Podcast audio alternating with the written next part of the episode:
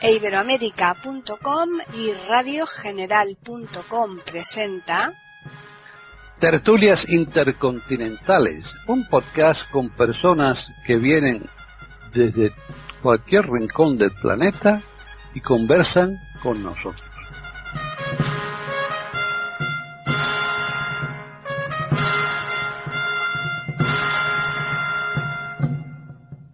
¿Qué tal? Bienvenidos un día más a Tertulias Intercontinentales en iberoamérica.com. Soy Paqui Sánchez Galvarro y aquí sí, aquí estamos como todos los lunes para ofrecerles una charla con los contertulios habituales.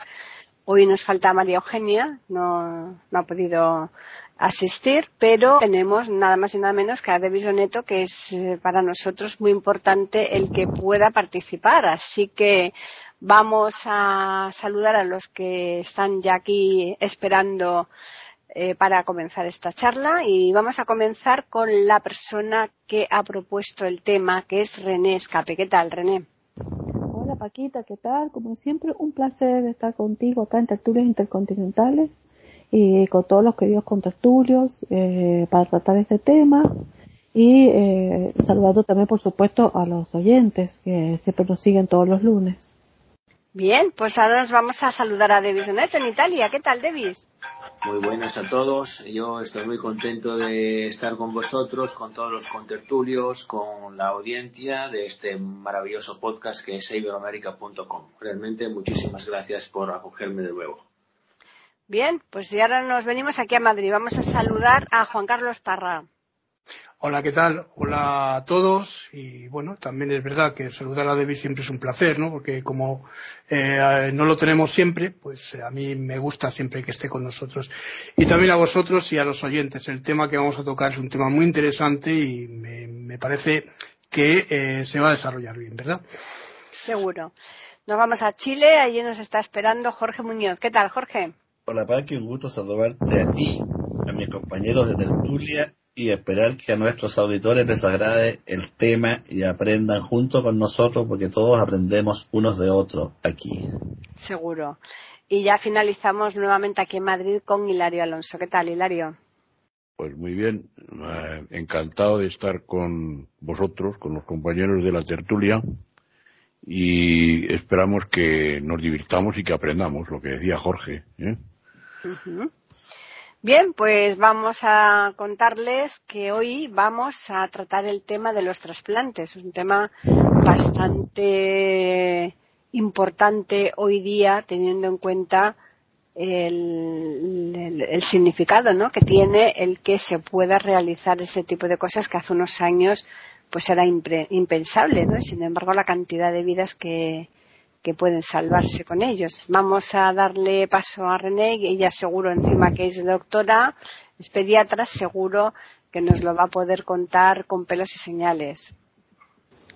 Bueno, muy bien, muchísimas gracias Paquita. Eh, sí, este tema de los trasplantes es un tema bastante interesante y que ahora tiene una difusión eh, fundamental en el mundo eh, en general, o sea que globalmente en todo el mundo y en todos los países se ejecuta esta práctica y que es muy importante para salvar las vidas, como bien dijiste, eh, tan es así de que una, un donante eh, cadavérico puede dar lugar a 10 vidas más. O sea, eh, fíjense cómo se multiplicaría la vida con un donante nada más.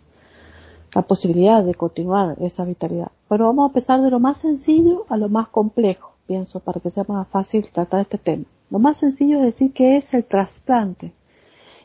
Eh, el xenotrasplante, eh, o sea, para los auditores, o sea, xeno, empiezo con X, o sea, el trasplante de humano a humano, ¿no?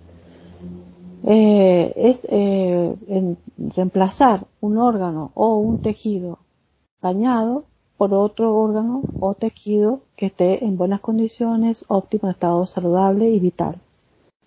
Eh, esto tiene muchas complicaciones y tiene muchos beneficios y tiene también muchas controversias porque depende cómo se lo observe desde el punto de vista de la sociedad. O sea que hay una, una, una visibilización de tipo profesional, médica, eh, otra cultural, otra este, religiosa, y siempre va a pasar por el marco de lo ético, lo moral, eh, para poder analizarlo. Por eso es que quería proponer este tema, más que nada yo, para que eh, opinaran los queridos contertulios eh, de acuerdo a sus conceptos eh, personales y de acuerdo a su formación como individuos. Yo voy a hablar nada más que de los, este, de más o menos ciertos procedimientos y después lo demás que opinen qué les parece. Em, los órganos que, que se trasplantan eh, son generalmente el corazón, los pulmones, pueden ser visto corazón y pulmón, hígado, riñones, ambos riñones o un riñón, eh, eh, también este, todo lo que son vasos sanguíneos, como tejidos, vasos sanguíneos, válvulas cardíacas, piel, y páncreas. Eh, esos son los más eh, comunes para trasplantar. También las córneas, que es lo que tiene mayor, eh, digamos, difusión, ¿no? Y el único órgano que no se puede trasplantar es el cerebro. Es decir, prácticamente algunos médicos que se, y cirujanos dicen que todo, todos los órganos que un ser humano tiene y todos los tejidos pueden ser trasplantables, menos el cerebro. Fíjense que eh, las transfusiones sanguíneas, si nosotros consideramos a la sangre, que es un tejido, un tejido líquido, también se hace eh, hace muchísimos años atrás, o sea, una cosa muy antigua. Y sin embargo, eh, no lo consideramos como trasplante, pero hoy se considera como un trasplante la transfusión sanguínea. Eh, y también, ahora se usa también, muy importante y muy, que ha salvado muchísimas vidas, el trasplante de médula ósea, que es otro tejido eh, que este, requiere ciertas características para poder, eh, que no, por ejemplo, acá en la, provincia no se hacía y recién se ha hecho el primer trasplante de médula hace eh, un mes atrás, muy recientemente, porque es compleja la técnica. También es muy importante para aquellas personas que tienen mielofibrosis, por ejemplo, enfermedades este, donde no puede producirse más las células primarias o stem cells, las células madres de la médula, no son capaces de producir la regeneración de las células sanguíneas. O para leucemias, etc. Ahora, ¿quiénes pueden eh, donar un órgano? Hay donantes eh, vivos, eh, que pueden ser voluntarios vivos, o ya pueden ser personas voluntarias conocidas, que sean compatibles con la persona que va a ser el receptor, o pueden ser eh, eh, personas familiares, allegados. Eh, después están los donantes remunerados. Después están los donantes cadavéricos. aquí es donde se presenta fundamentalmente la cuestión ética, ¿no? en lo cadavérico y en lo remunerado. los órganos que se, de una persona viva, para que sea un donante, tiene que, y la persona eh, en general, perdón, en general, los donantes, todos, tienen que tener ciertas características saludables en cuanto a la parte física, es decir, no tienen que tener antecedentes oncológicos, o sea, tener cáncer, ni ser esta la causa de la muerte, ni tampoco deben tener, o de la enfermedad, no deben tener ningún proceso infeccioso, es decir, ningún proceso séptico de ningún tipo, eh, tampoco tener ninguna infección ya sea ni viral, ni bacteriana, ni fúngica, o sea, micosis, eh, sobre todo aspergillus y cándidas. Eh, tienen que ser personas totalmente saludables, ni enfermedades crónicas como infecciosas como la tuberculosis, la lepra, etcétera, etcétera. Es decir, tienen que ser personas totalmente saludables. Imagínense que un donante, tanto vivo como cadavérico, debe tener eh, un examen exhaustivo de salud en todos los funcionamientos de los órganos para que puedan estos órganos y tejidos ser donados, para que el receptor eh, reciba un eh, tejido u un órgano totalmente sano, óptimo, vivo eh, este, y totalmente en condiciones de llevar adelante la vida de esa persona receptora. Ahora, em, el problema está en que definir cuándo una persona eh, está considerada muerta o es cadáver para poder hacer la extracción de los órganos. Y quedo aquí para dar lugar a mis compañeros y entonces seguir avanzando en más detalle en todos los órganos que se trasplantan y en, los otros este, conceptos que he emitido. Bien, Davis. Bueno, trasplantar desde un punto de vista etimológico. Eso significa arrancar una planta con todas sus raíces, ¿no? Y, llevarla a otro lugar. Entonces, lo que se tiene que hacer con los órganos, ¿no?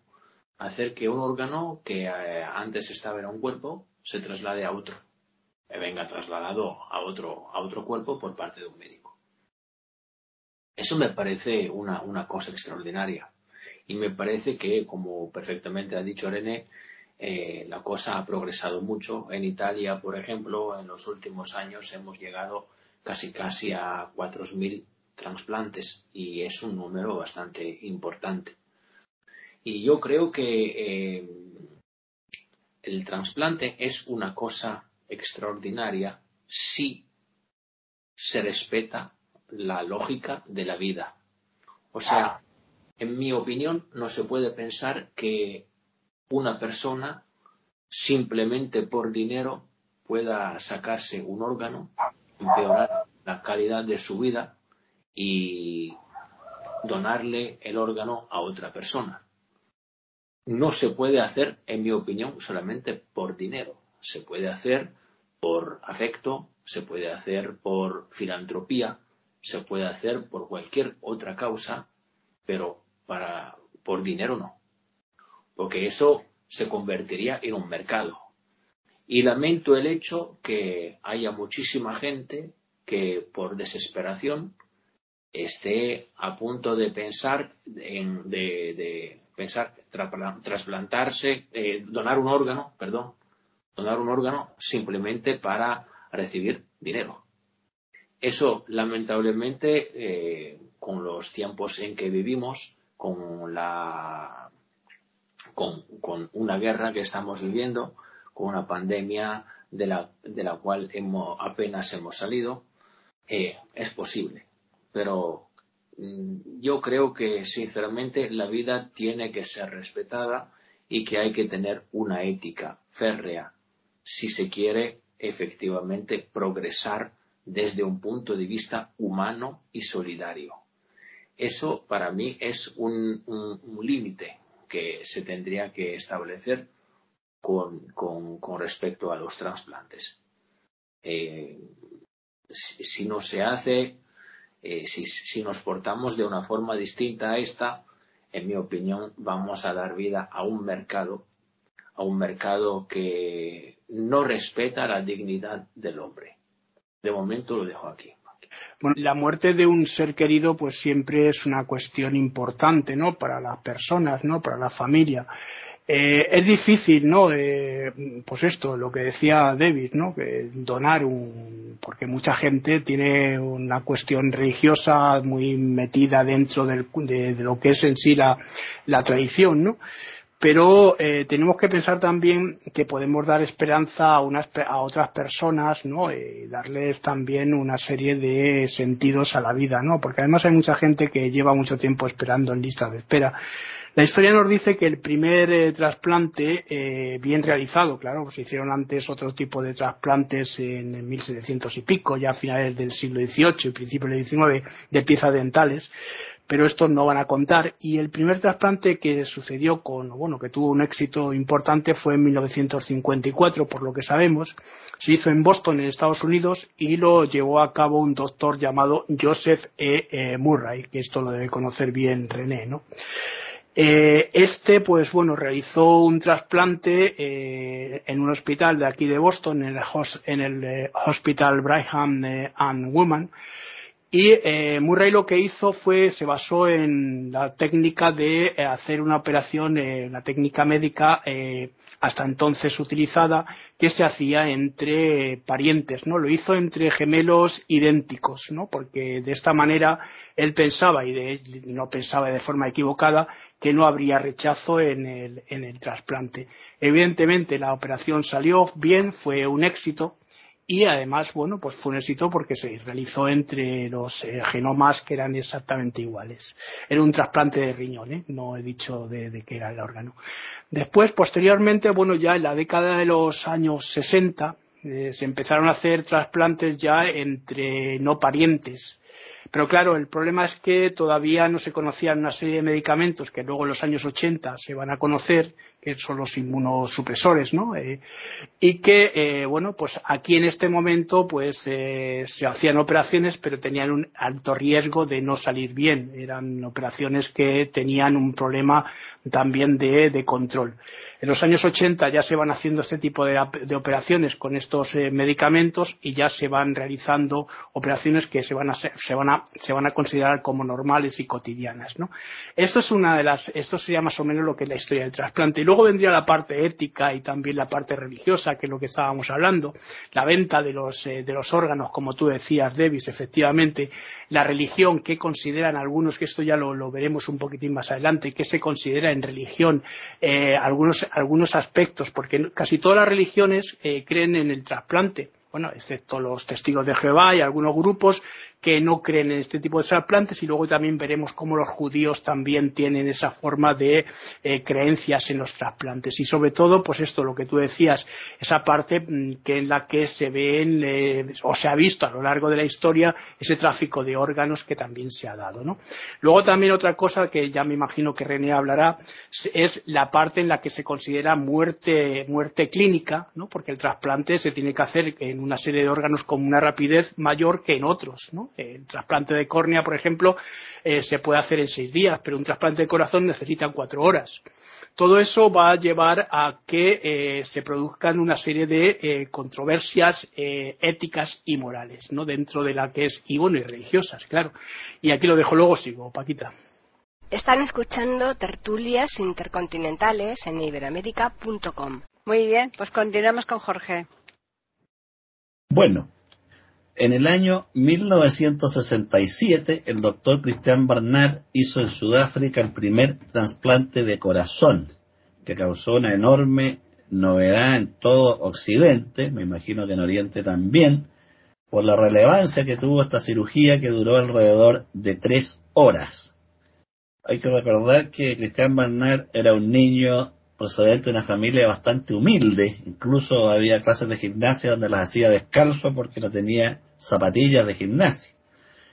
Pero la madre era una mujer que impulsó mucho a sus hijos a luchar por sus sueños y conseguirlos.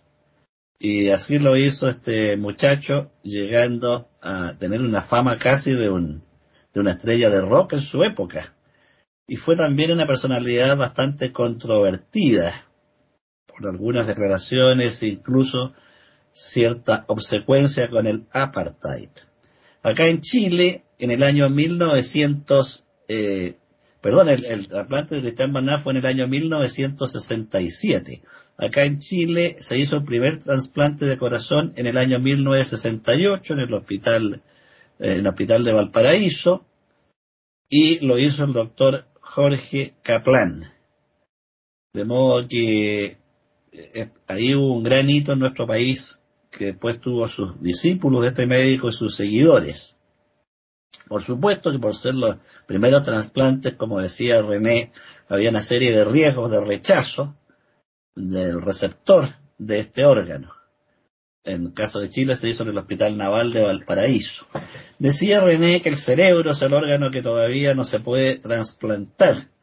Hay un, eh, una novela corta que le recomiendo a nuestros auditores, que se llama Corazón de Perro, del gran escritor ruso Mikhail Bulgakov.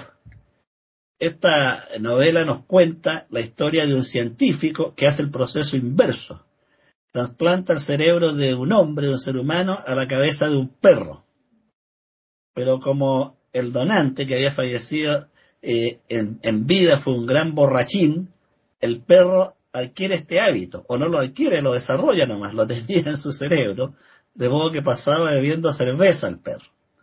Esta novela es una magnífica crítica al régimen stalinista, como curiosidad, eh, Mikhail Bulgakov era el autor favorito de Stalin y sin embargo sufrió las consecuencias del régimen en cuanto a relegarlo, a impedirle publicar adecuadamente su obra. Bueno, como se ha dicho antes, el tema de los trasplantes eh, tiene múltiples aristas, ¿no? De tipo médico, eh, jurídico, ético y religioso. Por un lado, los trasplantes han permitido eh, mejorar la salud humana y resolver graves conflictos de salud. Por otro lado, se plantea la pregunta en qué medida tenemos derecho a manipular el, propio cuerpo humano y el cuerpo de otras especies, de otros seres, como ocurre con los experimentos de laboratorio. Eh, en qué medida se produce sufrimiento a los animales, eh, ratones, conejillos de India, perros, conejos, etcétera, en estos trabajos de laboratorio. Eh, entonces tenemos ahí el, choque con los requerimientos éticos. ¿Hasta dónde llega la libertad del hombre para actuar sobre su propio cuerpo y el cuerpo de las demás especies? Y las religiones en general siempre se resisten a este tipo de acciones. Hay un constante choque entre la religión y la ciencia. Debbie nos hablaba de los límites, pero los límites la historia nos demuestra que se van corriendo. De modo que los límites que existían en la Edad Media ya no existen en la actualidad. Y probablemente en siglos futuros van a ser muy distintos los límites a los que conocemos. De modo que eh, el tema de los trasplantes siempre va a generar estas consultas y dificultades.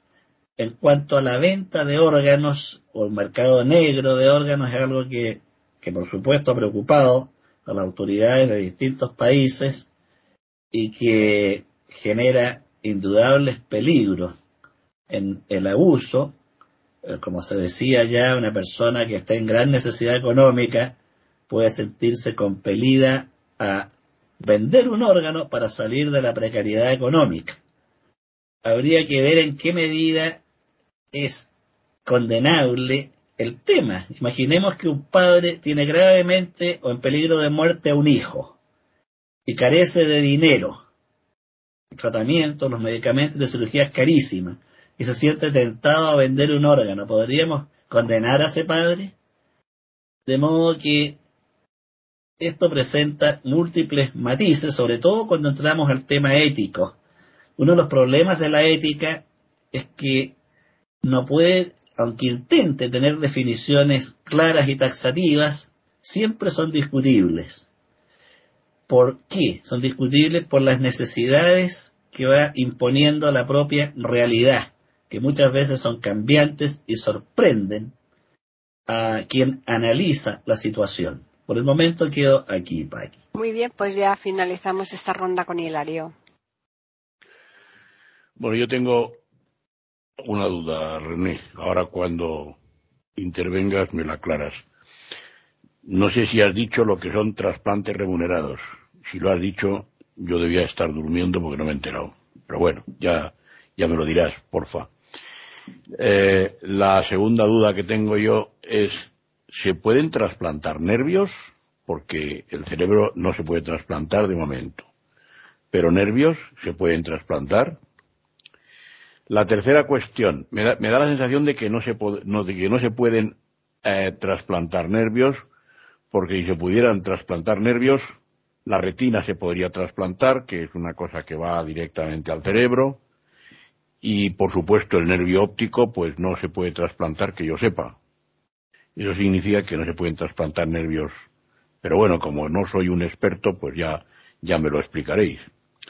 La tercera cuestión que quería decir es que sí se comercializa en gran escala y de manera contrabandística con los órganos. Esto está demostrado que sucede, hay una especie de mercado negro y sí se comercializan órganos para, para trasplantes, naturalmente.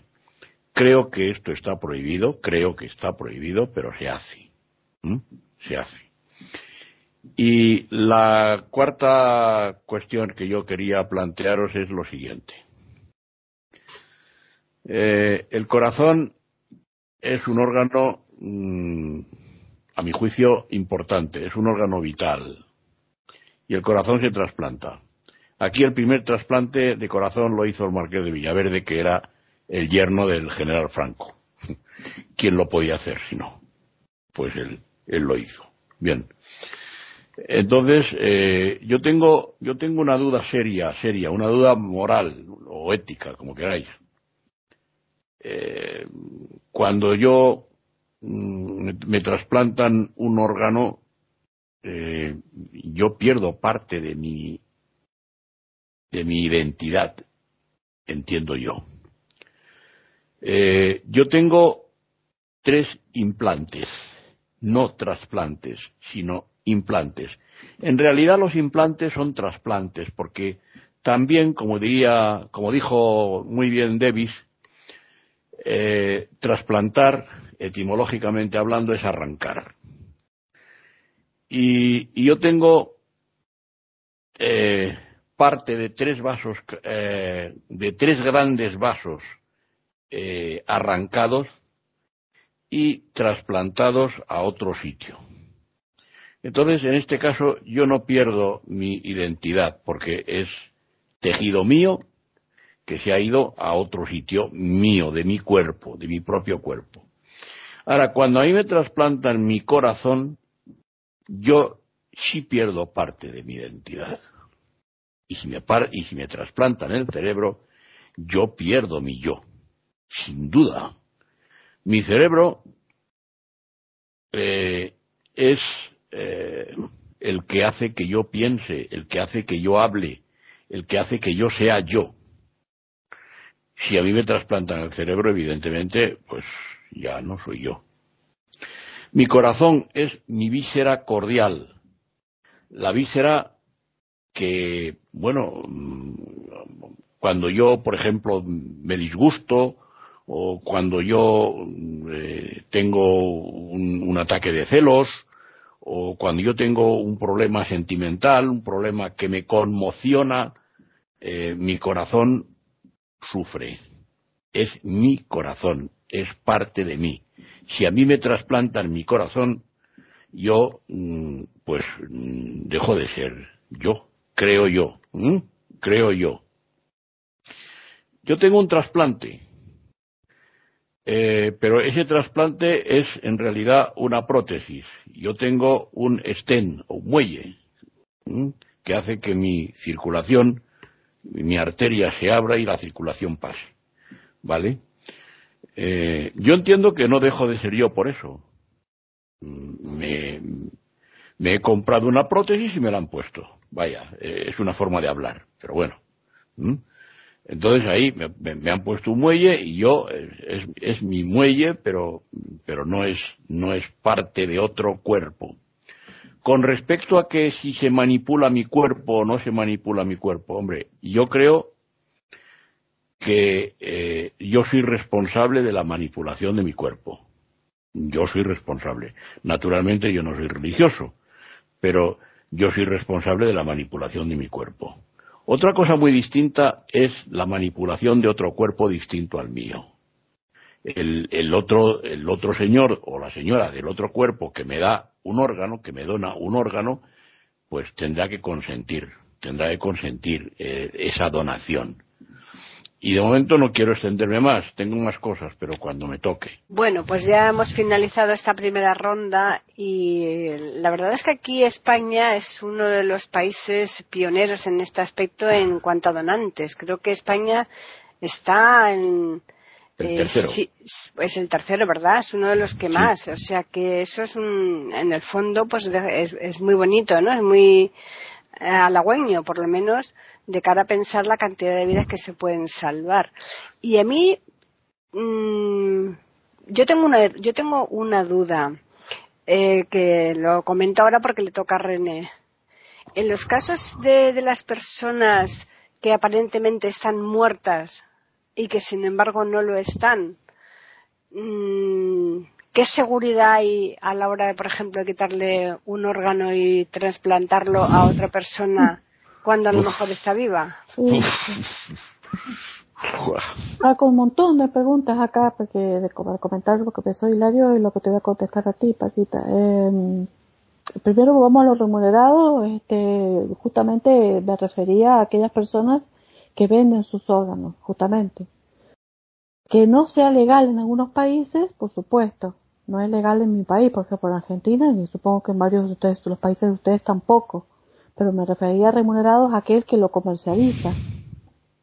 Eh, eh, por ejemplo, existe en Estados Unidos, eh, se venden entre eh, eh, 2.000 a 4.000 dólares un órgano. Y acá en nuestro país eh, hay un mercado negro importante que viene de Bolivia, hay muchísimos cirujanos bolivianos que donde y muchos este, clientes argentinos eh, lo están vendiendo entre 30 mil a 45 mil dólares los órganos en dólares eh. imagínense nosotros tenemos a, a 370 pesos el dólar así que si multiplicamos son fortunas eh, eso es un, no está aceptado, no es legal, pero se hace y, lo más trágico de esto es cuando se raptan personas. Hay muchísimos niños y muchísimos adultos y mujeres y personas que decir, ¿para qué las, las raptaron? Si no son bellas para ser trate de blancas, no son eh, justamente para los órganos, ¿no? Así que realmente es temible, temible lo que se está haciendo en el mundo. Bueno, eso con respecto a los remunerados. Vamos con respecto, a ver, está lo que dijo Hilario, con respecto a, a, la parte de la identidad. En primer lugar, el stain que te colocaron, eso no es un trasplante porque es un elemento inerte, no es eh, un órgano, no es un tejido vivo a otra persona viva, es decir, este, no es un seno trasplante. Si es un implante de algo, que como los implantes en la boca de, de, elementos que no son de tejidos vivos. Así que no estaría. El otro que es el autotrasplante que tienes, Hilario, me parece perfecto, eso no lo, no lo dije al principio. El autotrasplante es una técnica muy, muy buena, me parece excelente, eh, que es este, colocar, por ejemplo, eh, sectores de distintas venas o arterias en otros sectores y me parece una técnica quirúrgica maravillosa. Evidentemente, todo esto de técnicas de trasplante es quirúrgico, o sea, acá intervienen los cirujanos y especializados, y son los cirujanos especializados en cada uno de los aparatos o sistemas. Evidentemente, se supone que si estamos hablando de este, trasplantes eh, de pulmón y corazón, ahí actúan neumonólogos con cardiólogos, eh, nefrólogos para la parte renal, hepatólogos o cirujanos generales y cirujanos especializados en aparato digestivo, etcétera, etcétera. Lo mismo que los hematólogos para lo que es trasplante de médula y así, eso es de imaginar. Vamos con el trasplante de nervios. Eh, sí, los nervios periféricos sí son trasplantables, Hilario, porque cuando yo hablé de tejidos, eh, ustedes saben que existe el trasplante de cara. Personas que han perdido su rostro o traumatismos o por quemaduras importantes son este, personas que, que eh, se les ha trasplantado de una cerca de un donante cadavérico la cara completa y ahí va nervios y esos nervios después necesitan un tiempo para y músculos y nervios y necesitan un tiempo esos nervios periféricos para tratar de accionar ante estímulos hasta que la persona empiece a recuperar su su mímica, ¿no? Porque teniendo en cuenta que la del rostro tiene toda la expresión. Al principio la cara va a estar abotagada, inflamada y no va a tener eh, una buena respuesta en la mímica y después de a poco la va recuperando. Lo mismo que pasa con las personas que pierden una mano, eh, pueden, si esa mano ha sido recuperada rápidamente puesta en hielo, antes que pasen las ocho horas que dura, porque también hay que ver acá cuánto duran cada tejido. Los tejidos tienen distintos tiempos de duración cada uno, eh, sin oxígeno, ¿no? Eh, los, los, tejidos comunes como huesos, músculos, eh, si se pierde por ejemplo la mano, un dedo, eh, conservado en frío, en hielo, eh, puede, si ustedes ven una persona que tiene un accidente y ven la mano ahí y la está entera, se, o un dedo o algo así, se puede levantar eso por colocar inmediatamente en hielo, en, caja de tegopor y llevarlo al cirujano urgente a ese paciente haciéndole hemostasia, o sea, tratando de que no pierdan sangre más para cauterizarlo lo posible con un, con un este, eh, de alguna manera para comprimiendo y se lleva a la persona a que se haga el implante otra vez de ese, de ese tejido que ha perdido, o sea, de ese, de ese sector del cuerpo que ha perdido. Pero hay veces también que se ha intentado el trasplante de manos, trasplante de pies con cada, cadavéricos también, y se ha podido, es decir, que se hace la reconexión nerviosa de nervios periféricos a nivel de manos, brazos, pies, etcétera. Todo eso se puede lograr. Lo que no se puede lograr son los órganos nerviosos centrales, Hilario, como la retina y el sistema nervioso central. ¿Por qué? Porque la retina tiene neuronas.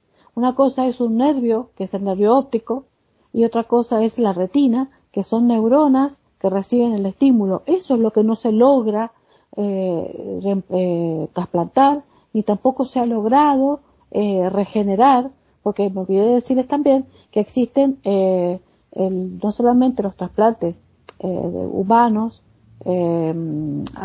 cadavéricos y, también los donantes vivos, sino que también existen los tejidos artificiales.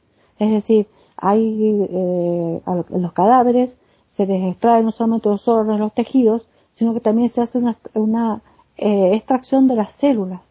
Se hace una descelularización, es decir, se sacan las células de un tejido dejándole a ese órgano la estructura, es decir, todo lo que sería el andamiaje del, tejido. Usted sabe que los órganos tienen una estroma y tienen un, una, un parénquima. El parénquima del tejido es la arquitectura, es decir, la estructura, el andamiaje que forma el órgano, ¿no? Los tabiques, las estructuras fundamentales que lo constituyen y después las células que están adentro forman el estroma, esas, esas células se sacan, se extraen y se ponen a cultivar en una, en una estructura artificial hecha con, eh, este, eso es lo más nuevo que se está haciendo ahora, con eh, 3D, con, con las impresoras 3D, se logran unas estructuras y se van colocando las células allí y con factores de crecimiento y con distintas técnicas este, que hacen los citólogos, expertos, científicos, bioquímicos, trabajan en equipos multidisciplinarios en esto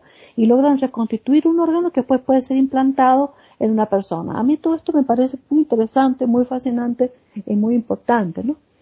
Eh, ahora, vamos ahora a la parte de identidad. Eso es otra cosa muy, muy interesante que ha tocado Hilario, que lo vamos a, lo voy a tratar de unir con lo que preguntó Paquita que es el término este de la identidad. Eh, fíjense que hay órganos y órganos. Eh, el riñón, por ejemplo, es el único órgano que no se este, regenera. Es decir, que si se trozo, saca un pedazo de riñón de una persona donante vivo y se coloca un pedazo de riñón a una persona, no le sirve ni a uno ni al otro ese trozo de riñón, ni al donante ni al receptor. ¿Por qué? Porque no se regenera, distinto del hígado. Se puede sacar, por ejemplo, de, un, de, una madre, de un hermano, que sean compatibles con el receptor, un lóbulo hepático o un segmento hepático. Y entonces se coloca ese segmento, ese lóbulo, y el, receptor va a regenerar el hígado, va a crecerle el hígado, un hígado, y a la persona que perdió, o que donante, va a regenerar ese segmento perdido. Fíjense qué interesante cómo es la célula hepática. El corazón tampoco se regenera, pero tampoco se puede dar.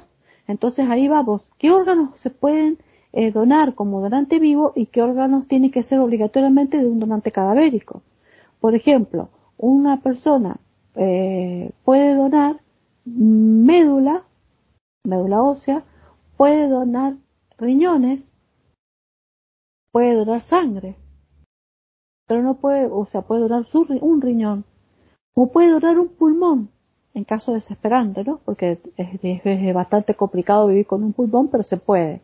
Entonces, se puede vivir sin, con un solo pulmón, se puede vivir con un solo riñón, se puede vivir sin vesícula, se puede vivir sin bazo, porque no son, no son vitales, y se puede totalmente vivir sin ninguna necesidad, porque son órganos que se pueden considerar como casi inútiles, sin apéndices, sin adenoides, sin amígdalas. Pero nadie puede vivir sin corazón, sin, sin eh, un pulmón por lo menos tener, un riñón por lo menos tener, sin, eh, eh, puede vivir con un trozo de hígado, sí, también puede donar un donante vivo, que no lo dije. Em, pero nadie puede donar toda su piel, ni puede donar hueso y sacar su trozo de hueso de su cuerpo y un trozo de músculo. Eso no, no es lo que se utiliza, por supuesto. Eso ya sería cadavérico. Sea que lo cadavérico sería todo lo que es corazón, pulmón, ambos, páncreas, páncreas y riñón juntos o separados, hígado, eh, médula ósea, eh, también tejidos, piel, córneas, nervios periféricos, eh, músculos, vasos sanguíneos, válvulas, etc. Vamos ahora a qué pasa con la parte de la parte que decía justamente eh, el corazón tiene neuronas. Cada vez avanza más con el corazón. Antes se creía que el corazón nada más que, mm, o sea, lo que es, o sea, una, una estructura, un órgano con cuatro cavidades, que está formado por tabiques, que tiene, por supuesto, un sistema de conducción individual, que tiene músculo, pero el problema está en que se ha comprobado que el corazón sufre, que el corazón piensa, que el corazón se resiente, como dijo Hilario, a la emotividad, y no es una sensación eh, únicamente nerviosa que es captada a nivel cerebral. No, a nivel cerebral captamos que nuestro corazón está sufriendo, pero el corazón tiene un sufrimiento íntimo, independiente. Yo recuerdo una vez que eh, hace muchos años atrás, ahora unos 25, 30 años atrás, me encontré con un taxista que había recibido un trasplante de corazón de una chica de 15 años y era un taxista hombre de cuarenta y tantos años. Este es un donante cadavérico de una niñita que había tenido muerte cerebral, había tenido un accidente de tránsito y había perdido, había tenido muerte cerebral y eh, la, eh, la donación de órganos había una compatibilidad, porque acuérdense que esto se hace a través de un sistema de histocompatibilidad, esto es un estudio, no, es, no cualquier persona puede trasplantar, puede recibir la, la donación de cualquier eh, donante cadavérico, tiene que ser el mismo grupo sanguíneo y la misma eh, aceptación de histocompatibilidad, tiene que haber compatibilidad de tejidos. Eh, por más que se dan, por supuesto, inmunosupresores, como dijeron, este, corticoides y una serie de medicaciones que después van amainando porque al principio son fortísimas las dosis para evitar el rechazo inmunológico que hace la persona que ha recibido el trasplante. Bueno, este taxista contaba que había cambiado su forma de sentir y que todos se burlaban de él porque le decían que ahora tiene un corazón más chico, porque el corazón femenino es más pequeño, que, que tienes un corazón al tamaño del puño de una niña, no al tamaño del puño tuyo, que ahora te vas a volver maricón, que, bueno, y él decía, eh, yo eh, me enojaba, dice, por, las, por cómo me, me, se burlaban de mí, pero efectivamente sí, efectivamente he, ha cambiado mi actitud y ahora me, he cambiado el gusto por la música, ahora me emociono mucho más, ahora me he enamorado más de la vida, yo no siento como antes, yo siento diferente ahora y me acongoja las cosas de una manera diferente. Yo no sé si eso tendrá que ver o no, pero yo no soy el mismo. Bueno, eh, lo que contaba Paquita, preguntabas Paquita, creo que preguntaste, eh, ¿cuándo se considera que una persona se puede, eh, tiene muerte cerebral para que sea óptima para poder extraer los órganos? ¿Puede ser? ¿Que me hayas preguntado eso, Paquita?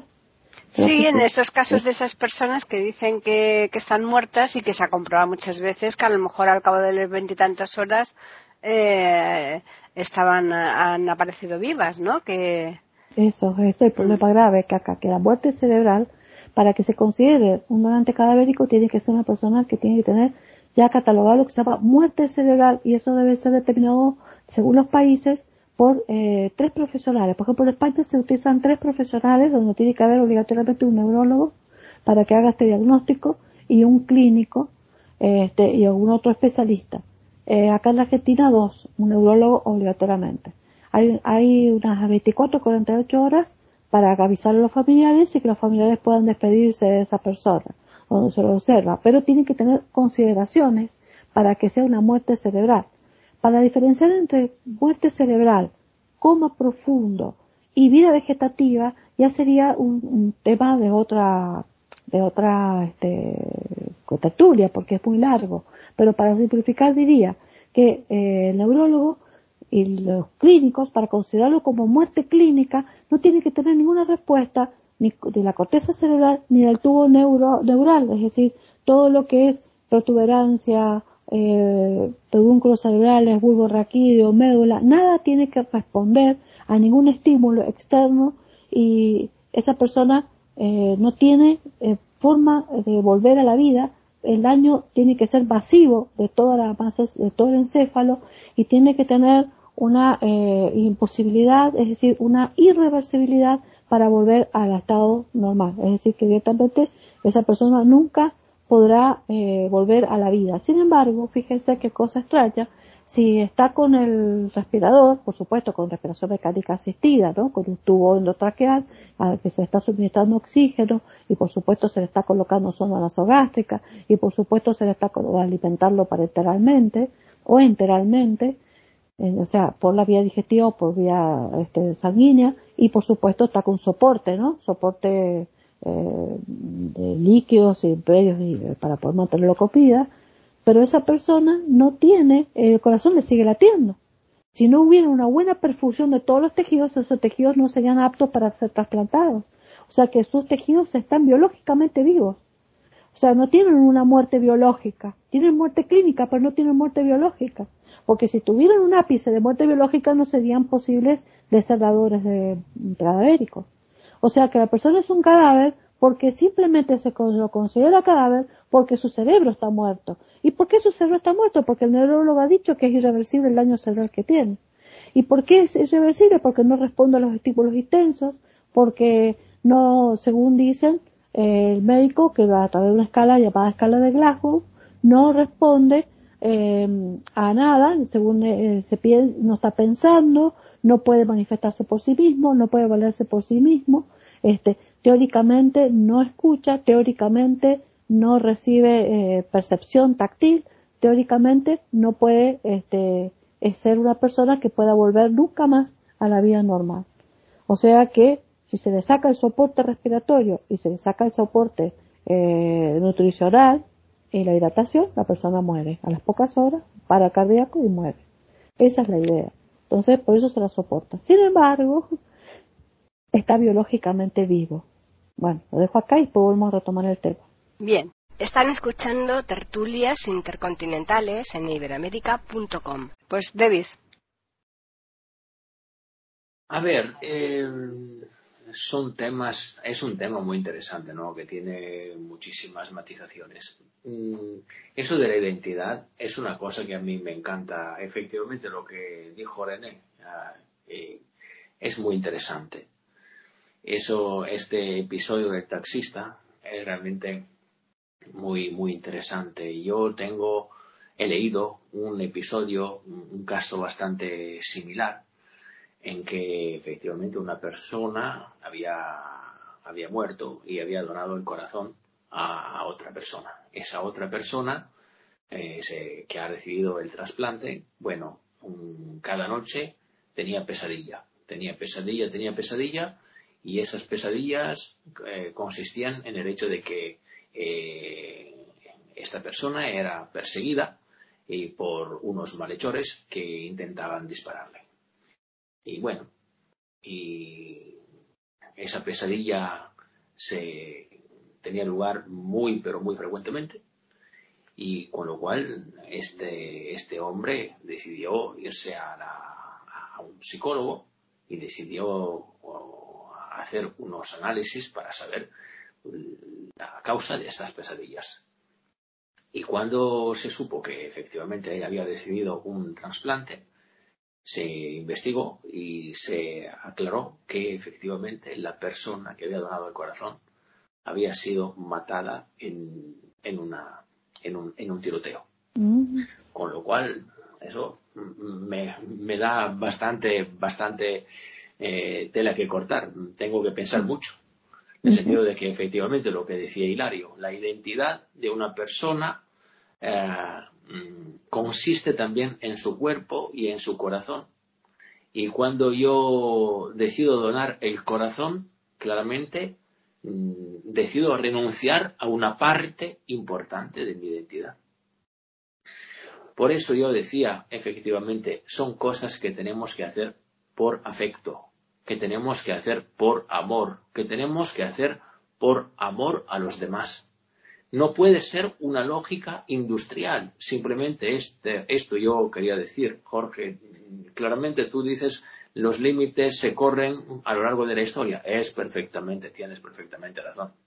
Tienes perfectamente razón. Eso es una cosa que, es irrefutable, hombre. Que, que, ya. Pero que el hombre tiene también el derecho y tiene la necesidad de decir lo que está bien y lo que no puede estar bien. Yo no puedo pensar que haya una lógica industrial con eso de los trasplantes, porque sería realmente una barbarie. El cuerpo humano, y eso se sabe ya desde el Renacimiento, tiene su dignidad. Y esa dignidad no puede ser mm, destruida, no puede ser puesta en discusión eh, en los años en que vivimos. Para mí eso es un, hecho fundamental. Realmente esa de los trasplantes es una cuestión que me interesa muchísimo y esa lógica solidaria en que se basa todo el concepto de trasplantes a mí me encanta. Es una cosa maravillosa. Por ejemplo, yo estaba estudiando Aristóteles la semana pasada, por deformación profesional mm, se me ha corrido el cerebro a, la tertulia que tenía que, a la que me gusta participar, que, que era esta. Y dijo, bueno, pero pensando en Aristóteles, es interesantísimo ver cómo, por ejemplo, gracias a los trasplantes, nosotros podemos construir un puente entre lo que es el individuo y lo que es la especie. Porque efectivamente el trasplante nos permite esto. Nos permite construir un puente entre el individuo y la especie. Porque yo eh, acepto y decido donar un órgano para que la especie pueda seguir viviendo, para que la especie pueda mantener un tenor de vida importante. Y eso me parece fantástico. Me parece fantástico. Yo no lo había pensado antes de, la semana pasada, pero me parece, en todo caso, una reflexión bastante interesante, ¿no? Y ahí lo dejo para que para concluir después. Bien, eh, Juan Carlos. Bueno, pues sí, es muy bonito todo esto, ¿no? Que a veces, pues la imaginación se nos va, ¿no? Eh, creo que hay que ser un poco más realistas. Es verdad que somos personas que estamos muy ligadas a la literatura. Tenía un caso curioso de un amigo que, bueno, estaba durmiendo, esto apareció en los periódicos en el país, en todos los periódicos aquí en España, ¿no? Eh, se llama Javier y eh, la mujer se llama Olga. Bueno, pues eh, estaba durmiendo porque venía muy cansado, estaba cuidando a la niña. La niña, de un momento dado, pues se subió a una silla, se cayó y se mató. Y tuvo el problema este, ¿no? De donar o no donar pero al final triunfó lo que, bueno, la, la, razón en él, ¿no? Y me dijo que se había abierto una luz y que él quería que su hija pudiera continuar y los demás. Posiblemente esto también sea una cuestión importante, ¿no? Veréis, la mayor parte de las religiones, ¿no? casi todas las religiones eh, defienden eh, esto de la práctica del trasplante, ¿no? De, órganos como, digamos, eh, pues eh, un acto de, esto de, donación y de amor al prójimo ¿no? con lo que decía al principio sin embargo en algunas eh, en algunas de estas solo es afectado este trasplante ¿no? Eh, en, entre órganos y bueno eh, entre órganos y receptores, ¿no? Eh, los órganos tienen que ser limpios, ¿no? Como dicen aquí en estas religiones. ¿Qué significa esto de que sean limpios? Bueno, pues tienen que ser eh, que no haya cambio de sangre, que no haya un cambio de sangre, ¿no? Se hablaba de los testigos de Jehová, el judaísmo, etcétera, que ahora veremos, ¿no? En todas estas, la donación es una opción individual, ¿no? Y en los casos eh, de, eh, de donantes fallecidos eh, la familia debe autorizar esta donación incluso lo que además es también una cuestión una exigencia legal en algunos países ¿no? Eh, en el judaísmo, por ejemplo, que es lo que estaba diciendo antes, la donación eh, de órganos eh, solo es, es, permitida si el receptor está, es un receptor conocido para, para evitar, claro está, que el órgano retirado, el órgano que se retira, eh, eh, bueno, pues no se utilice, no sea autorizado inadvertidamente y entonces eh, no se pueda ese descarte, porque ellos ya ha dicho lo de la sangre, la limpieza de sangre, ¿no? Una vez que claro está que para estos, para los judíos, el cuerpo es naturalmente un sagrado, y debe ser eh, bueno enterrado de acuerdo con sus tradiciones. Esto es una cosa clara. En cuanto a la cuestión ética bueno pues la cuestión ética nos dice que bueno que lo que yo pienso no es también eh, se defiende en, este sentido la donación evidentemente eh, de órganos Eh, y debe ser eh, también pues una donación en la que eh, bueno pues no haya o no se, produzcan una serie de, de, acontecimientos para que pueda haber un tráfico de órganos ¿no? siguiendo además unos parámetros claros basados en la necesidad también del receptor y también la gravedad de eh, su situación, porque a veces es conveniente hacerlo lo más rápido posible. ¿no? Esto es una cuestión que eh, en muchos hospitales, mm, me parece, René se está haciendo, ¿no? viendo la lista de espera y además se utiliza este parámetro, ¿no? el parámetro de la necesidad de la gente. ¿no? Eh, también está la, la, la, cuestión, lo que decíamos antes, de cuándo se produce esta muerte clínica, ¿no? Porque hay eh, en algunos aspectos que son eh, cruciales, ¿no? Para los médicos, evidentemente, la, la, muerte del cerebro, la muerte cerebral es, la, el parámetro por el que se basan para hacer los trasplantes. Pero hay algunos, algunas eh, personas religiosas, algunas religiones, que esto no lo consideran así, porque consideran que, bueno, que mientras que una persona esté enganchada a un respirador y esté alimentándose, pues bueno, que aunque sepan que no va a recuperarse nunca, pero que está ahí vivo, ¿no? De alguna manera, ¿no? Y eh, bueno, pues es muy difícil eh, este tipo de cuestiones y negociar con las familias. En cuanto, bueno, eh, decíamos que España es el tercer país en donación. en el año 20 fue el segundo después de Estados Unidos. O sea que quiero decir que el nivel de, donantes aquí de y de donaciones aquí en España es muy alto y se han hecho muchas operaciones. Aquí en Madrid tenemos un hospital referencial que es La Paz, que además se hacen muchos trasplantes para niños. ¿eh? Es una cuestión, además se han hecho muchas, eh, muchos trasplantes y muchas operaciones con mucho éxito. Y lo dejo aquí, Paqui. Bueno, pues ahora nos vamos a Chile, que ahí está Jorge. Bueno, creo que Hilario nos ha planteado un tema de notable interés en la identidad del receptor. Y voy a poner una situación puramente hipotética. Imaginemos que Juan es un hombre bueno, y recibe el corazón de Pedro, que es un hombre malo. ¿Significa esto que después de la intervención quirúrgica Juan es malo? No. Creo que no, pero uno puede hacerse esas preguntas.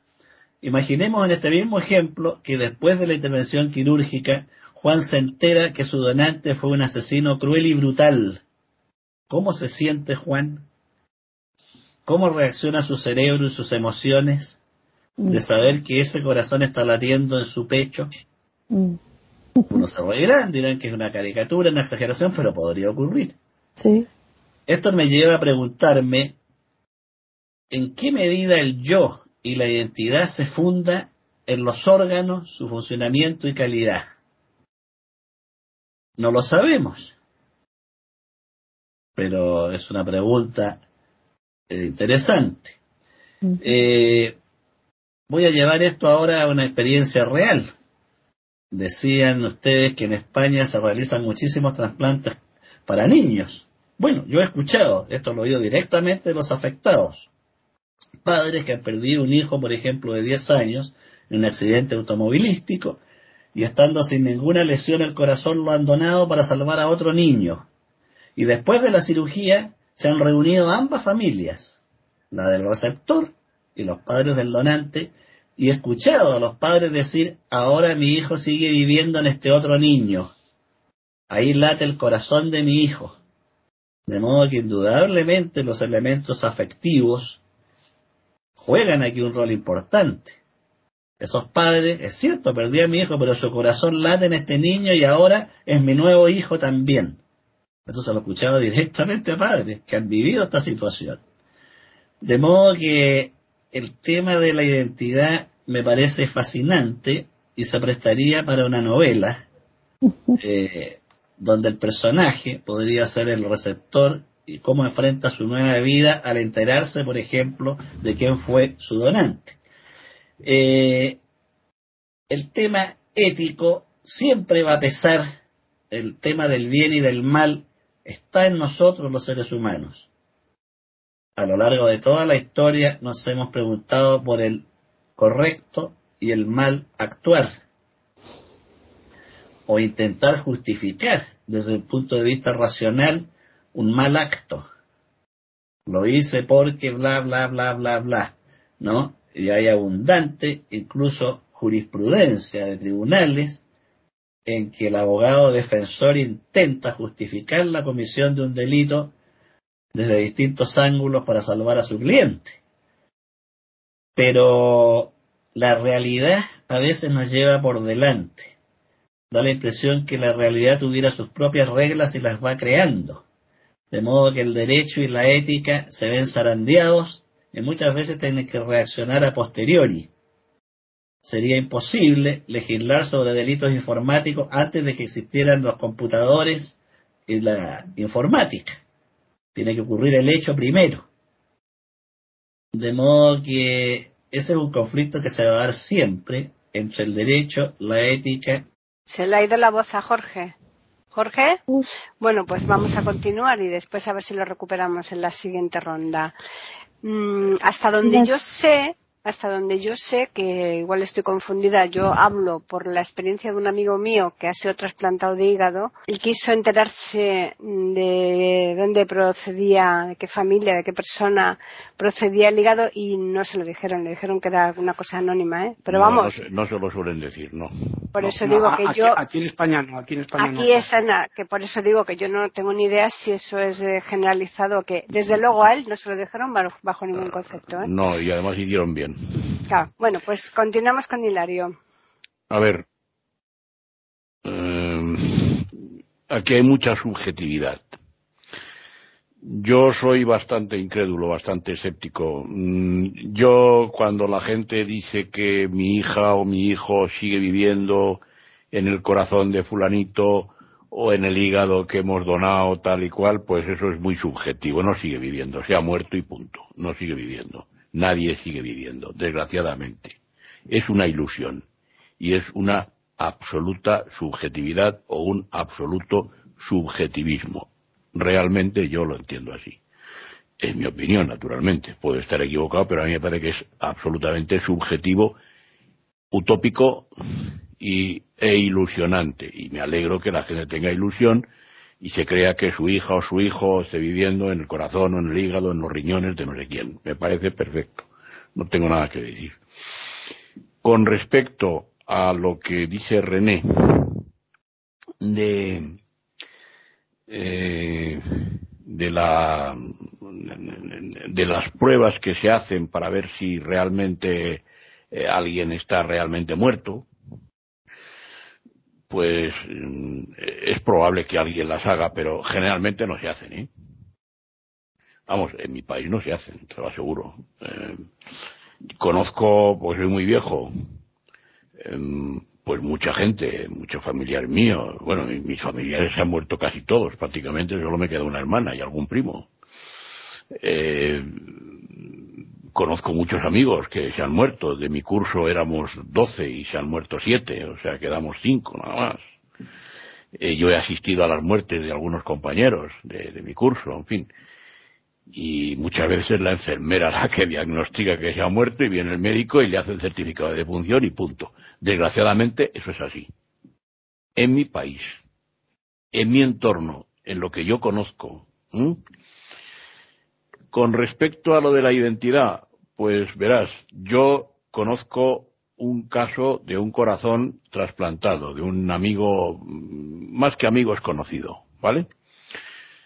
Eh, este hombre era un hombre sano, relativamente sano, porque le han trasplantado el corazón, bueno, pues muy bien, pero eh, desde que le han trasplantado el corazón, durmiendo, a veces le dan ataques epilépticos. Se supone, como no le dicen de quién es el corazón, se supone que el donante debía de ser epiléptico. Se supone.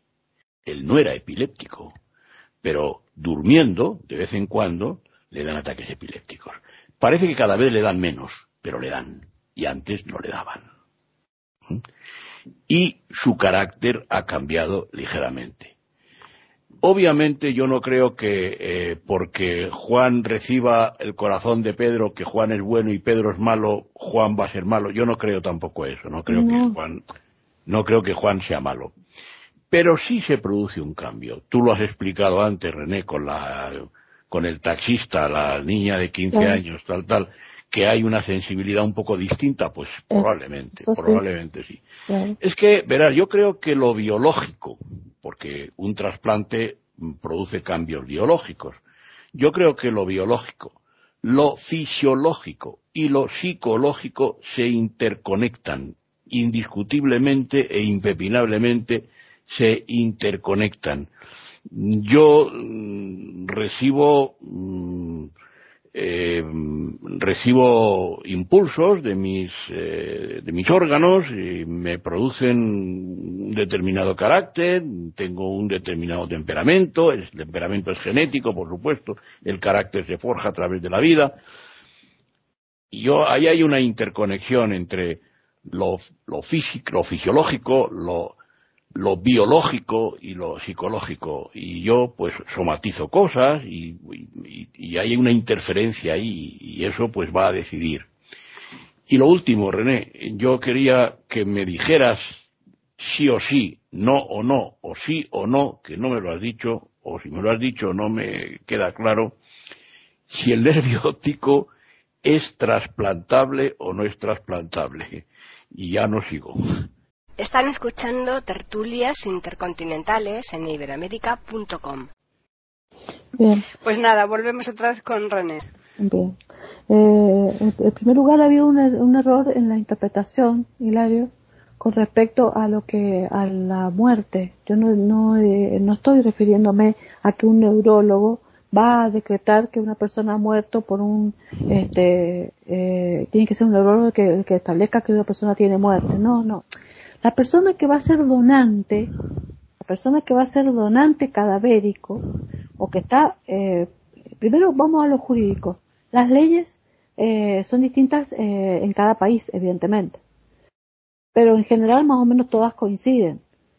Eh, las leyes estipulan de que para ser eh, un donante eh, cadavérico debe tener alrededor de dos años, entre dos y 70 años, por lo menos acá en mi país.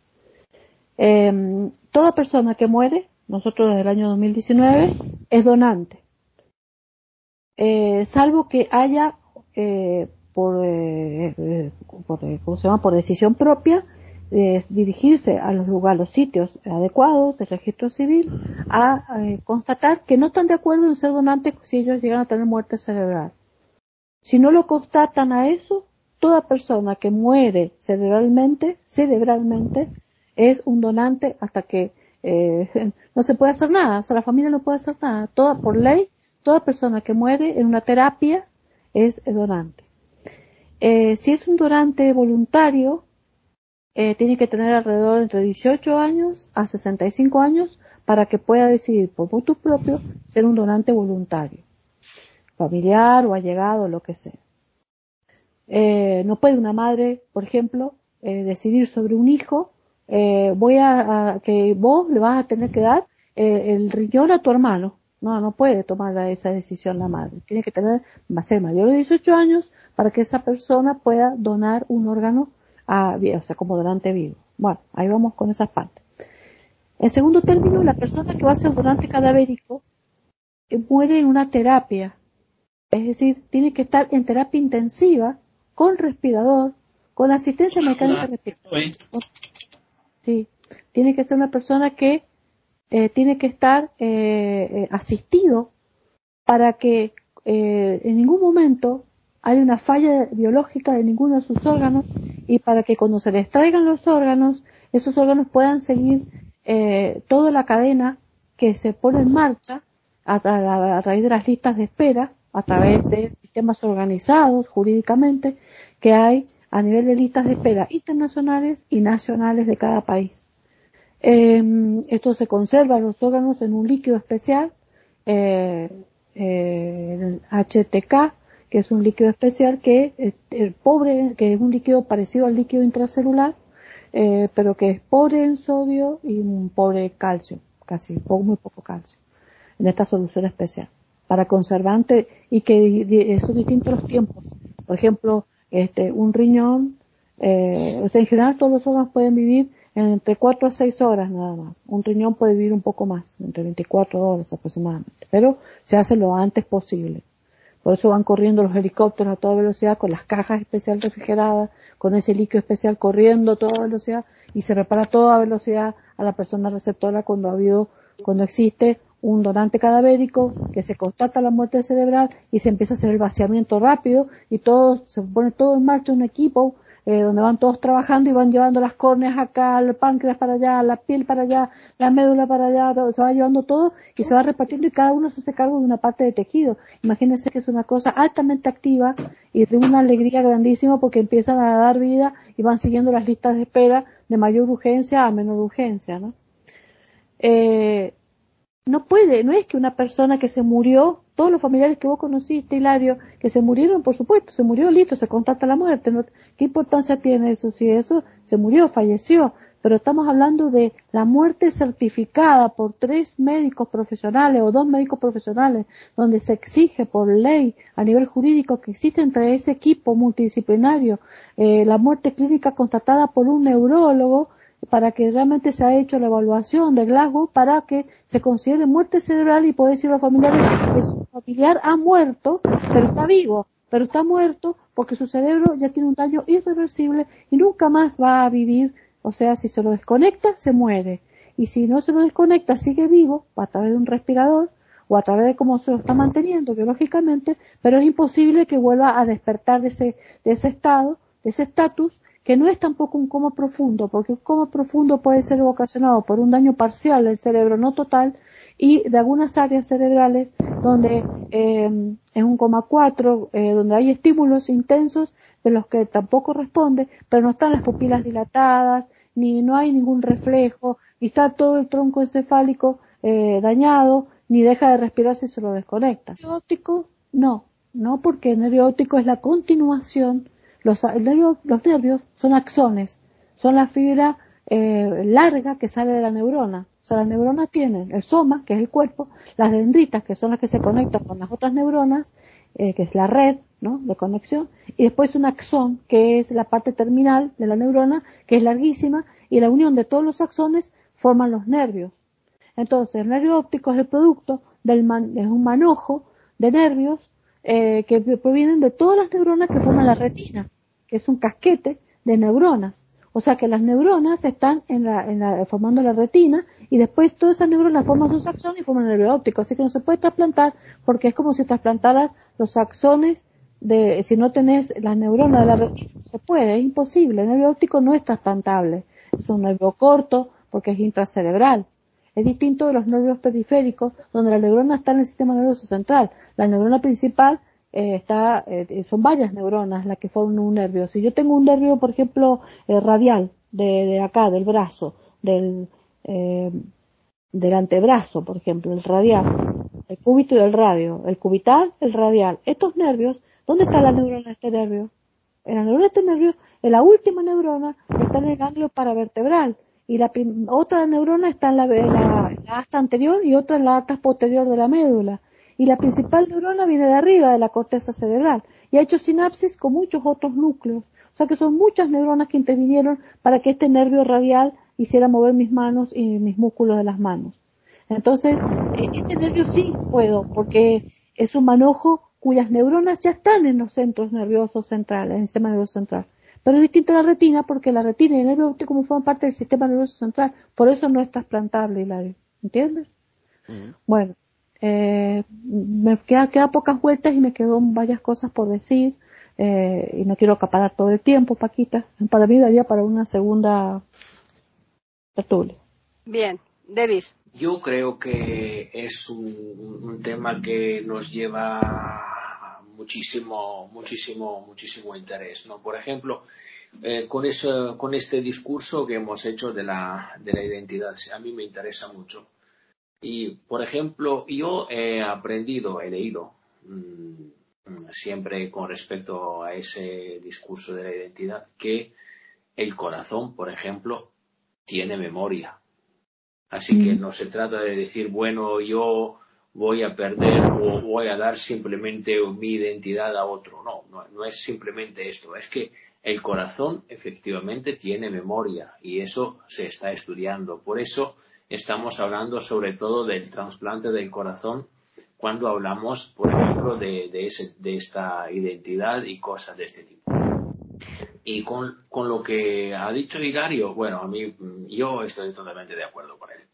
Yo creo que no se puede pensar que, eh, por ejemplo, si le ocurre un, accidente de auto a mi hijo y mi hijo muere y se le trasplanta el corazón en otra persona, mi hijo vive en otra persona, yo no. Yo estoy totalmente de acuerdo con Hilario. Yo creo que una parte de mi hijo ayuda a otra persona a vivir, pero no creo que mi hijo siga viviendo. Esa es una ilusión. A mí me gusta que la gente tenga ilusión, exactamente como Hilario, pero yo no creo que, que eso se pueda decir. Que hay una lógica totalmente racional y una lógica que, en cambio, es una lógica del corazón. Una lógica del corazón en el sentido casi, casi de, en que hablaba Pascal, por ejemplo es bastante pascaliana esa, esa distinción. Yo creo en todo esto que estamos diciendo que también el Estado tenga un papel, un papel muy importante. Un papel para ayudarles a los ciudadanos a gestionar el coste de los trasplantes. Yo no puedo pensar que una persona pueda ah, gastarse dinero para recibir un trasplante es que el Estado tiene que intervenir. Una intervención estatal es fundamental y me llama mucho la atención que se gaste muchísimo dinero, por ejemplo, para, para armas, para sostener las industrias, para las empresas. Me parece muy bien para la industria separar empresas. Por las armas un poquito menos, pero esa es una opinión personal. Y no se ayude a las personas que necesitan una intervención de este tipo es una intervención que los estados tienen que eh, favorecer y tienen tiene que permitirles a los ciudadanos que tenga las, tengan las mejores condiciones de vida posible. Eso es lo que yo pienso desde este punto de vista. Ahí lo dejo, Paqui. Juan Carlos. Bueno, pues eh, Sí, es verdad. Es, es que yo creo que la imaginación del ser humano se dispara muchas veces. En las épocas antiguas sí que es verdad, mira, hay un cuento precioso de Rafael Dieste, de los archivos de Trasgo, ¿no? Esto se da mucho en Galicia, ¿no? De los archivos del Trasgo, que se llama La, muerte de, Vieito, que es la muerte de Vieito la que es un personaje que está constantemente pensando en que, bueno, que él no quiere que le entierren vivo porque pasa siempre por el cementerio, cerca del cementerio y la, angustia, ¿no? En un momento dado, pues bueno, este hombre muere y, eh, bueno, lo, lo, velan, le ponen el espejito como se ponía antes los médicos rurales para ver si estaba muerta una persona para certificar la muerte o no, se velaba y se enterraba. Bueno, pues este hombre es enterrado vivo, ¿no? Lo que se llama catalepsia, o se llamaba catalepsia en la que se sigue llamando, pero que ya no se produce porque eso sea prácticamente imposible. En algunas zonas rurales, pues a lo mejor sí se puede producir, pero yo creo que todavía, que ahora mismo la certificación médica es eh, una cosa que se constata perfectamente, ¿no? Para ser donante también una de las cosas que yo he podido constatar, esto lo dirá René o no lo dirá René, eh, eh, se necesita también que una persona, pues, eh, para ser donante no, no, haya tenido una serie de enfermedades como hepatitis, eh, sida y cáncer, ¿no? Es, creo que es importante, ¿no? Y además, los órganos, como decía al principio, hay órganos que se pueden trasplantar, se tienen que trasplantar muy rápidamente, mm, como por ejemplo el corazón, decíamos, pero hay otros como los tejidos, como la piel o los, la córnea, que se pueden mantener durante seis días en, una serie de, neveritas, como decía René, con una serie de, de, de elementos químicos, ¿no? Eh, mm, creo que además es importante que tengamos en cuenta que todo es química. Yo creo que lo que tenemos alrededor es química. Lo que ocurre es que también nuestra imaginación, lo que decíamos, ¿no? Se dispara y en ocasiones, pues bueno, los que estamos eh, más cerca de la cultura, de la literatura, pues eh, intentamos que eso llevarlo a nuestro, a nuestro lado y de ahí sí que es verdad que se pueden crear un montón de, historias interesantes. Que esas historias interesantes además van a mm, crear en, el, en los demás pues un pozo, un pozo que además puede llevar, puede llevar a determinados, eh, digamos, sentimientos distintos.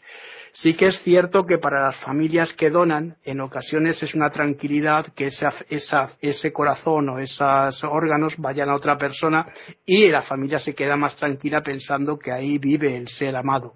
Pero en realidad no vive el ser amado. Esto es la realidad. Y aquí lo dejo, Paquita. Jorge.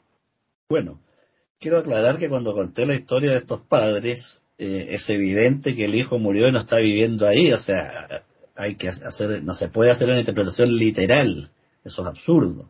Aquí hay una dimensión afectiva de esos padres, saben que su hijo murió por algo, lo velaron, sufrieron, fueron al cementerio, etcétera, pero saben también que el corazón de ese hijo está latiendo en ese otro niño, y eso le genera un afecto especial por ese otro muchachito. Pero no podemos caer en la literalidad.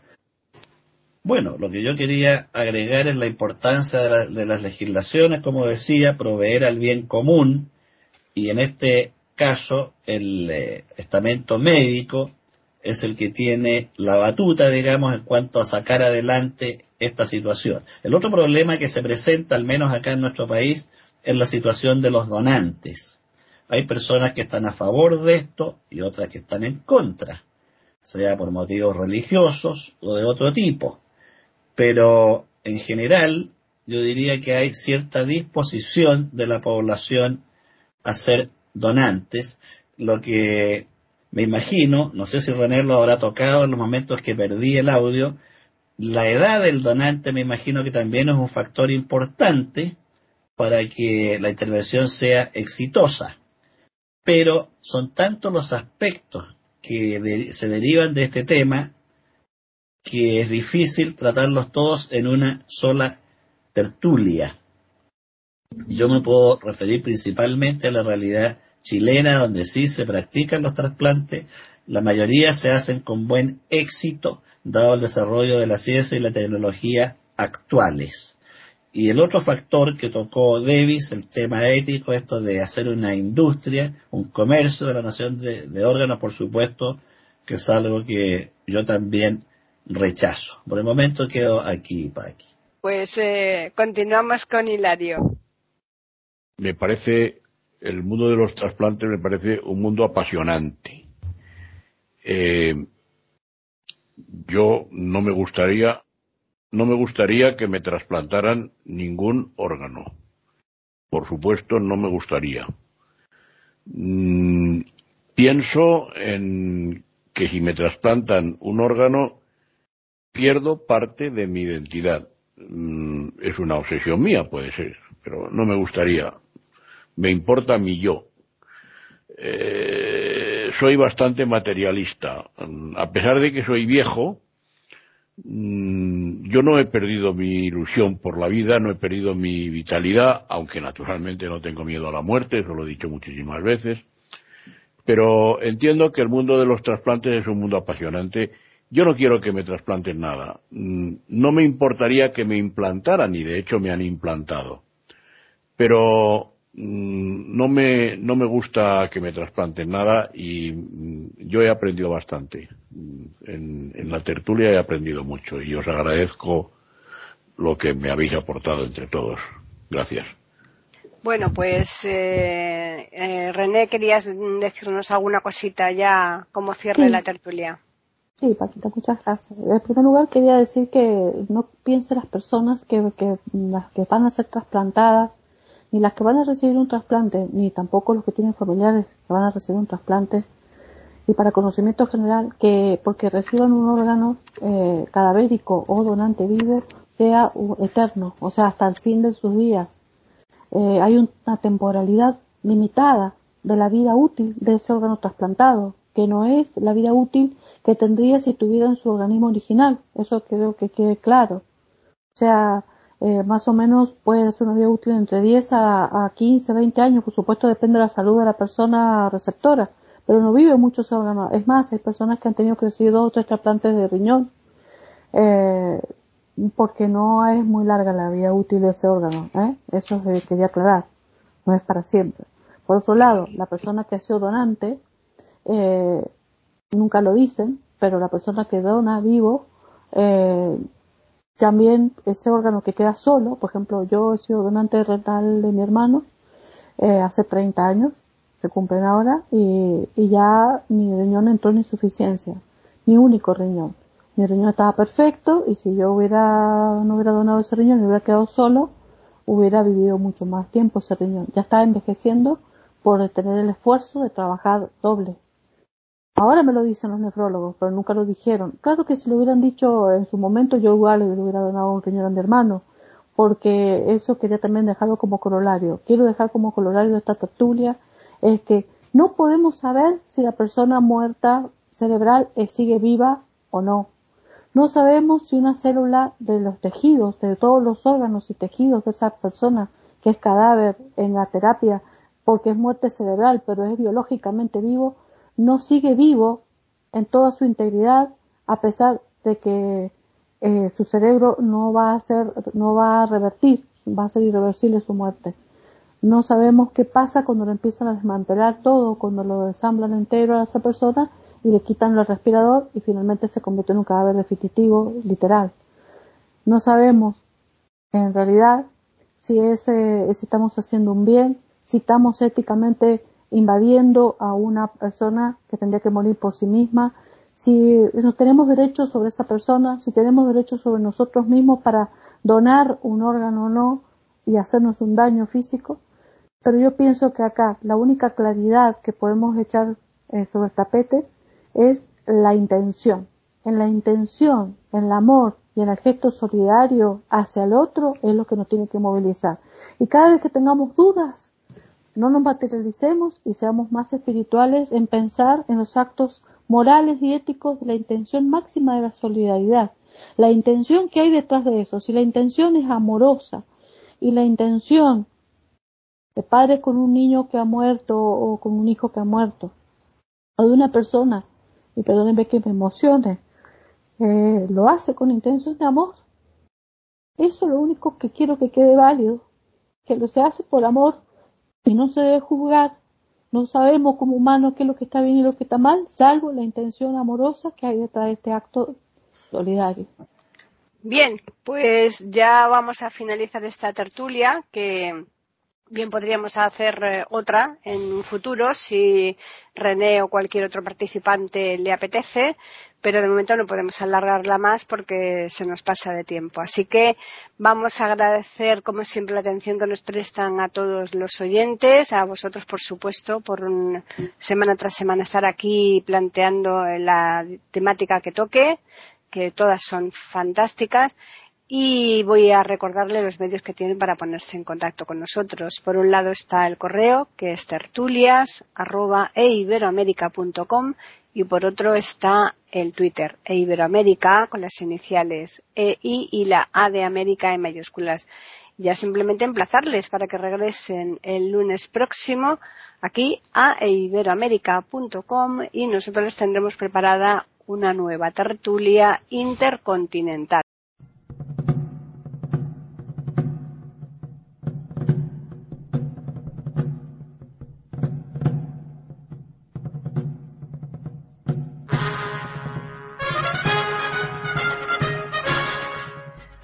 Acabamos de ofrecerles el podcast de tertulias intercontinentales. Aquí en iberoamérica.com y radiogeneral.com. Regresen la semana que viene para un nuevo episodio. Hasta la próxima semana.